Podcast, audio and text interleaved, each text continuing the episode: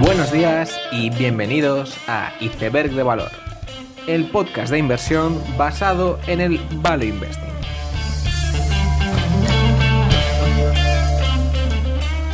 Bienvenidos los seguidores de Stanley Druckenmiller, bienvenidos a Iceberg de Valor.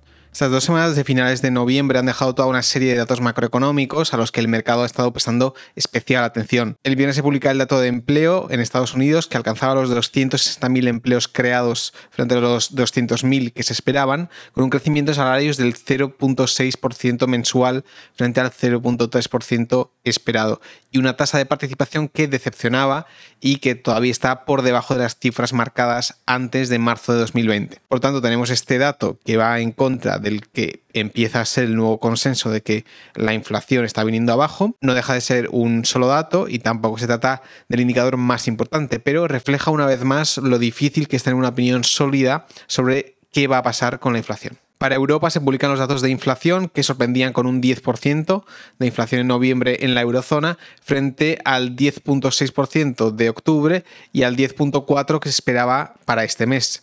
Aún así, esto no deja de ser la consecuencia de las variaciones en comida y energía, variables que son volátiles en este entorno. Concretamente, gran parte de la bajada ha venido por parte del coste de la energía, aunque no tanto el de la comida que crecía un poco con un 13.6 en el mes. En cuanto al dato de desempleo, Eurostat publicaba que bajaba en octubre a un histórico 6.5% frente al 6,6% del mes anterior. Destacan en esta estadística las bajadas en España, Alemania, Italia y Grecia, aunque es verdad que Alemania ya ha tenido una reversión en noviembre, donde las solicitudes de desempleo han crecido. Esta semana publicaba resultados City Trends, el retailer de ropa para gente afroamericana y latina en Estados Unidos.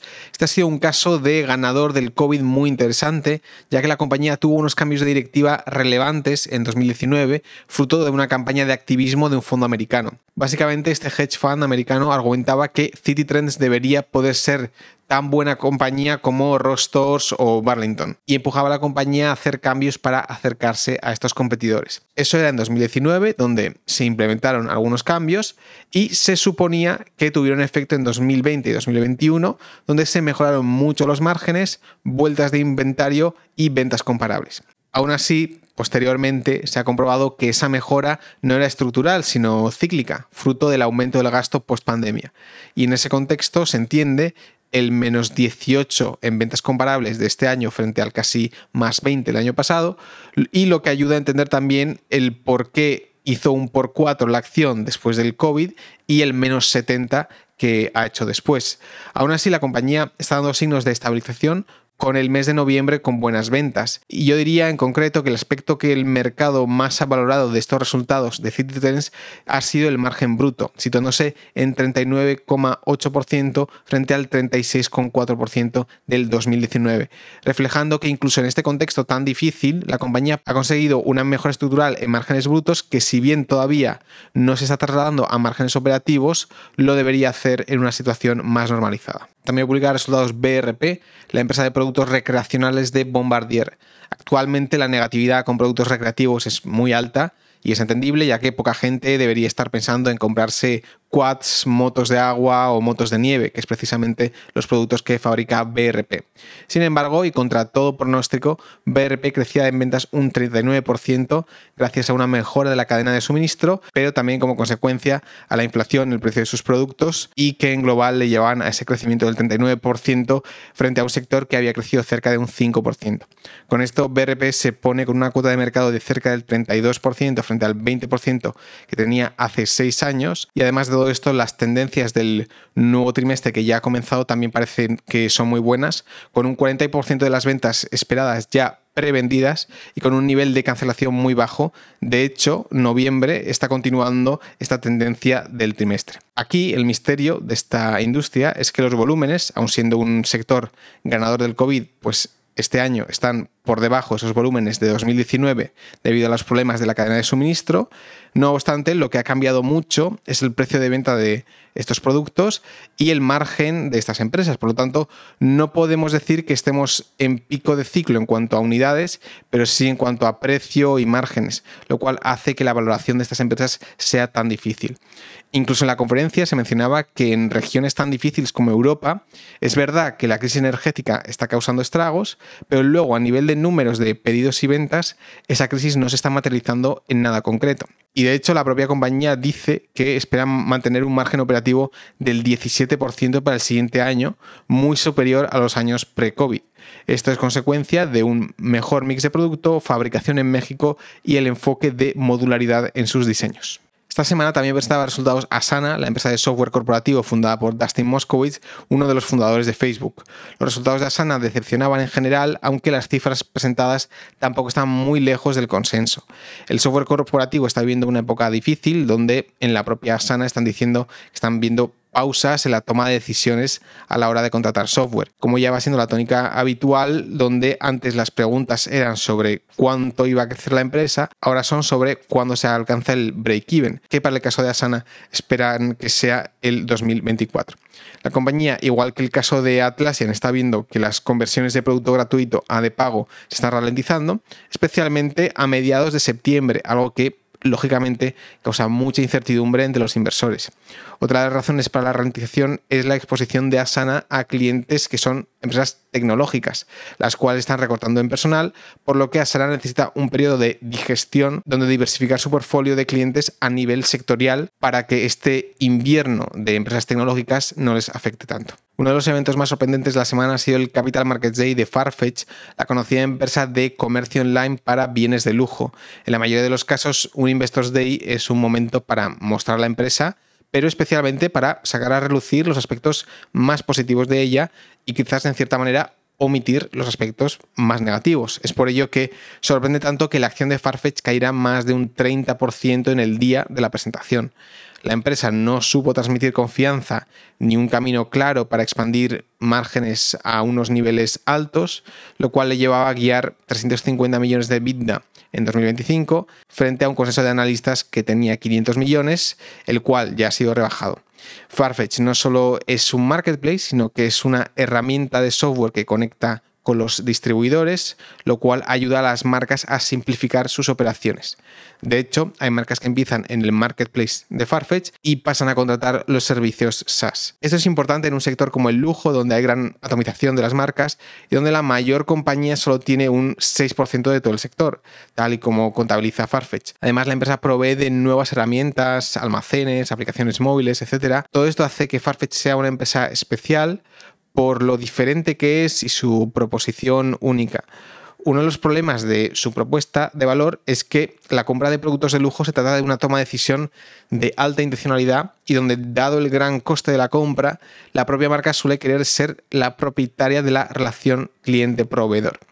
Veremos si Farfetch es capaz de superar estas dificultades y conseguir convertirse en esa compañía única que quiere ser, ante lo cual el mercado ha respondido ahora mismo claramente que no. Y ya no solo por el menos 30 del Investors Day, sino el menos 80 que lleva la acción este año. En Europa, Strix Group, la compañía líder absoluta mundial en controladores de teteras, anunciaba su enésimo profit warning, estaba relacionado con los problemas de fabricación en China como consecuencia de las restricciones relacionadas con el COVID. Este ha sido un año lleno de calvario para los accionistas de Strix, donde la inflación, un menor consumo y los problemas en China pues han sido temáticas que han sobrevolado las presentaciones de resultados de la empresa. Se trata de una compañía muy peculiar en el sentido de que, aunque no lo parezca por su pequeño tamaño de unos 200 millones de libras de capitalización, su cuota de mercado en controladores de teteras es mayor del 50%, haciendo que productos de Strix estén presentes en muchos hogares del mundo. Sin embargo, el sector de teteras no crece mucho, como se podía esperar, y teniendo una cuota tan alta, el crecimiento es difícil. Y esto mismo hizo que la compañía quisiera expandirse a filtros de agua, el cual crece mucho más y donde fabrican con marca propia y para otros, con lo que querían duplicar las ventas de la compañía y diversificar del cash cow que serían las teteras. Aunque esta estrategia se vio con buenos ojos hace dos años, los continuos problemas operativos en estos años han dilapidado la fe que había en la compañía castigando duramente también su cotización. Habrá que ver si Strix consigue superar sus problemas, que si se tratase solo del problema de fabricación en China, se trataría de un bache con bastante visibilidad de que se va a superar. Finalmente, una de las noticias más comentadas de la semana, más allá de las últimas locuras de Kanye, han sido el chat GPT de OpenAI, que se trata de un chatbot que responde sorprendentemente bien a muchas preguntas que puedas hacerle. Escribe desde cartas, guiones de podcast, da consejos y recompila información mediante inteligencia artificial y hay quien piensa que podría plantarle cara a Google en ciertas cosas.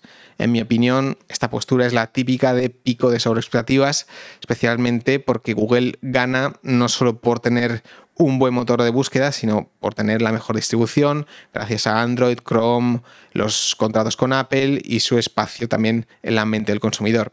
Sin embargo, veremos cómo va avanzando la inteligencia artificial, que ya vimos hace poco con DAL-I, cómo era capaz de hacer obras de arte de la nada, poniendo en amenaza muy real muchos trabajos de diseñador y artista. Con esta idea pasamos al tema del episodio de la semana, que se trata de hacer una previsión a lo que nos espera en 2023. Los últimos 12 meses han sido todo menos tranquilos. Los problemas empezaron, en mi opinión, con los resultados de Q3 de 2021, que fue claramente el primer trimestre donde el comercio online tenía resultados malos y a la vez pues la inflación y la escalada de materias primas seguía haciendo daño, pero en ese momento ya empezó a verse que no se trataba de un fenómeno transitorio y que los bancos centrales iban a tener que tomar medidas duras. Entre noviembre y diciembre del año pasado empezaron a tener caídas las acciones de las empresas que ya estaban mostrando un deterioro, especialmente si su valoración dependía de mucho crecimiento. No obstante, las acciones de empresas que iban aceptablemente aguantar los meses de noviembre y diciembre. Una vez que llegó el primer día de 2022 y la fe de que las empresas más castigadas iban a subir por el tax loss selling del año pasado, pues se desvaneció instantáneamente y aquí ya no empezaron a bajar solo las empresas que sabía que iban mal, sino incluso toda empresa con crecimiento empezó a bajar anticipando o bien rebaja de valoración o deterioro fundamental.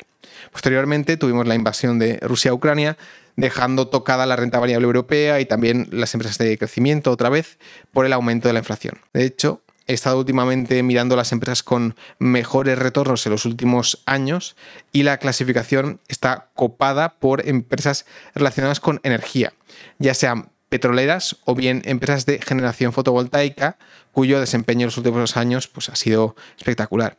Esta situación de inflación ha continuado a lo largo del año y ahora en noviembre empezamos a tener los primeros indicadores de al menos una remisión de esa inflación que tendrá que seguir materializándose los siguientes meses. No hay un consenso claro de lo que nos espera en 2023, donde muchos esperan una recesión, la que podría ser la recesión más esperada de la historia, de hecho.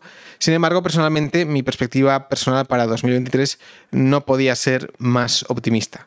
Lógicamente, si finalmente pues, hay una recesión, va a ser difícil hacer dinero en sectores de consumo, publicidad o financieros. Pero más allá de este hecho, del cual nadie tiene visibilidad, hay indicadores positivos.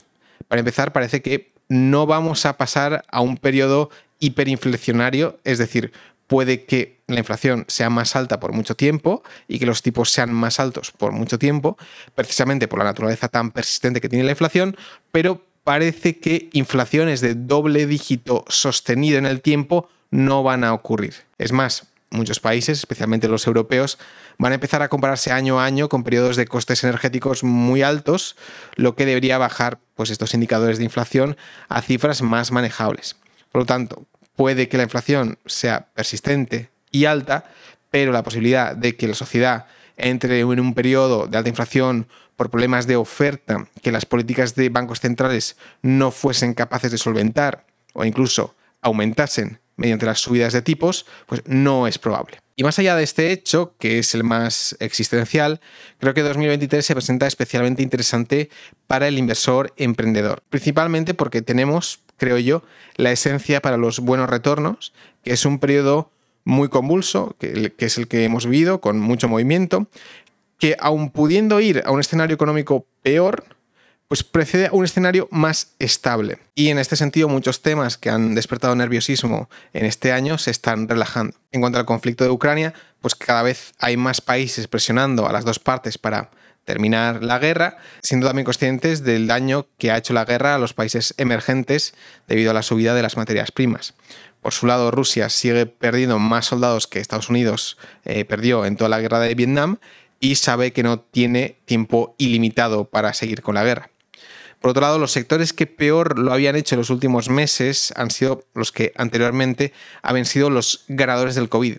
Sin embargo, el epicentro del gasto en empresas ganadoras del COVID está cada vez más lejos, donde quizás el segundo trimestre de 2021 se podía fijar como el último gran trimestre de sobredemanda, y por lo tanto 2023 se presenta a su vez como un año más benigno para los llamados COVID winners.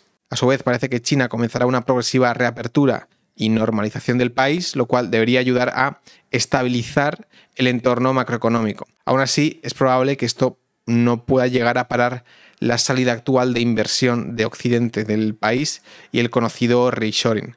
Estos dos fenómenos serán las mayores amenazas a las bajadas de inflación, bien por la subida del petróleo provocada por la reapertura de China y la inflación de costes por querer una cadena de suministro más robusta. En general, estas condiciones que he descrito tienen una tendencia de estabilizar el entorno frente a un año lleno de guerra, inflación, efecto bullwhip y resaca post-COVID. Esto, combinado con unas valoraciones pues, muy atractivas para ciertos tipos de empresas, ayuda a ser especialmente optimista para el inversor emprendedor. Lógicamente cualquier cosa es posible y muchos de los eventos que han ocurrido en 2022 pues, no hubiesen podido ser predichos en 2021. Mi opinión personal, sin embargo, es claramente positiva debido a la reducción en la tasa de deterioro y en general la reducción de volatilidad en cuanto a condiciones macroeconómicas. Con esta idea termino el episodio, espero que os haya gustado, dadle like y suscribíos, nos vemos en el siguiente capítulo y seguid aprendiendo.